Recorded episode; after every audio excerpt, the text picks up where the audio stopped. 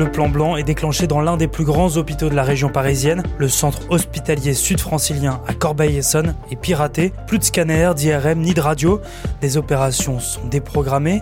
Comment est-ce que les hôpitaux affrontent les cyberattaques? On pose la question à Antoine Forestier, journaliste à BFM TV.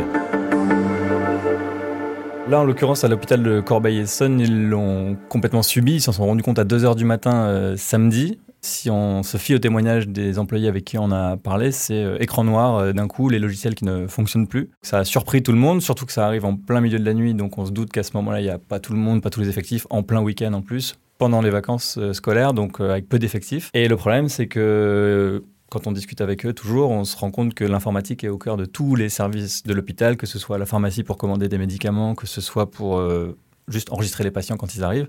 Et donc, ça bloque tout. Et euh, c'est directement un retour à des méthodes que les employés ont connues avant euh, Internet, avant tout ça. Le syndicaliste qu'on a interviewé nous disait que les infirmières les plus âgés euh, se rappelaient de, à l'époque comment elles faisaient, donc tout faire au papier, et donc ça prend énormément de temps et ça désorganise complètement l'hôpital. Il y a le plan blanc qui a été activé, et par exemple, aux urgences, il y a uniquement les urgences vitales qui sont prises en charge. Tout ce qui est imagerie médicale, IRM, scanner, ça ne fonctionne plus. En fait, ils peuvent afficher l'image euh, s'il faut faire euh, un scanner ou quoi que ce soit, mais ça ne peut pas être transmis au médecin qui est à l'autre bout de l'hôpital. Donc ça nécessite que le médecin quitte son bureau, descende au service, regarde l'image, mais il ne pourra pas la traiter en tant que fichier informatique tel. Du coup, l'hôpital prévoit d'annuler certains rendez-vous avec les patients qui avaient des opérations à faire et de les déléguer soit sur un autre hôpital, soit de les reporter le temps de régler ce problème, sauf qu'ils ne savent pas combien de temps ça va prendre. Les commandes de médicaments, bah, ça ne passe que par l'informatique, donc s'ils arrivent à court de certains médicaments, ça peut là aussi être compliqué. Le problème vient juste d'arriver euh, samedi. Je pense pas qu'ils ont encore toutes les solutions, mais en tout cas, ils, comptent beaucoup sur les hôpitaux voisins pour les décharger et faire en sorte de pouvoir continuer malgré tout à accueillir euh, certains patients. Et il y a un autre risque que les euh, informations des patients soient dévoilées. C'est la menace des hackers qui, en effet, disent qu'ils vont mettre sur le darknet ces informations. Il y a en effet tous les fichiers d'admission des patients qui ont été piratés. En tout cas, on n'y a plus accès. Et ils demandent 10 millions de dollars en rançon pour ne pas le faire. Alors en général, ce qui se dit, c'est que évidemment on ne paye pas cette somme. On a posé la question aux syndicalistes qu'on a rencontrés tout à l'heure. De toute façon, l'hôpital n'aurait évidemment pas les moyens de payer ça, mais comment ils vont faire pour euh, s'en sortir? Ben, Ils sont en train de trouver des solutions, des experts en cybersécurité qui sont mandatés pour le faire. Il doit certainement y avoir des solutions. Évidemment, euh, ça reste euh, secret, donc nous, on n'a pas vraiment le détail de comment ils vont s'en sortir, mais ça va prendre du temps. Et pour l'instant, il n'y a pas de retour à la normale prévu dans cet hôpital.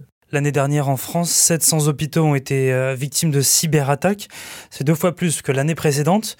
C'est inquiétant. Quand on parle de ça avec le syndicaliste de Sud Santé avec qui on a parlé, on se disait que peut-être il pourrait être critique sur le système informatique mis en place par l'hôpital et peut-être qu'il pouvait estimer que la direction n'avait pas tout mis en place pour éviter ça et pas du tout. Il nous a pas du tout dit ça. Au contraire, il trouve qu'il y a plein de mesures qui sont mises en place, notamment sur le système de messagerie entre eux, des communications, des emails, pour éviter ce genre de choses. En tout cas, actuellement, dans l'hôpital, interdiction d'utiliser tous les ordinateurs. Il reste éteint. Interdiction d'utiliser la messagerie euh, professionnelle en attendant de trouver une solution. Merci d'avoir écouté ce nouvel épisode de la Question Info. Tous les jours, une nouvelle question et deux nouvelles réponses. Nous sommes sur toutes les plateformes d'écoute. N'hésitez pas à vous abonner et à mettre une note si cet épisode vous a plu. À bientôt.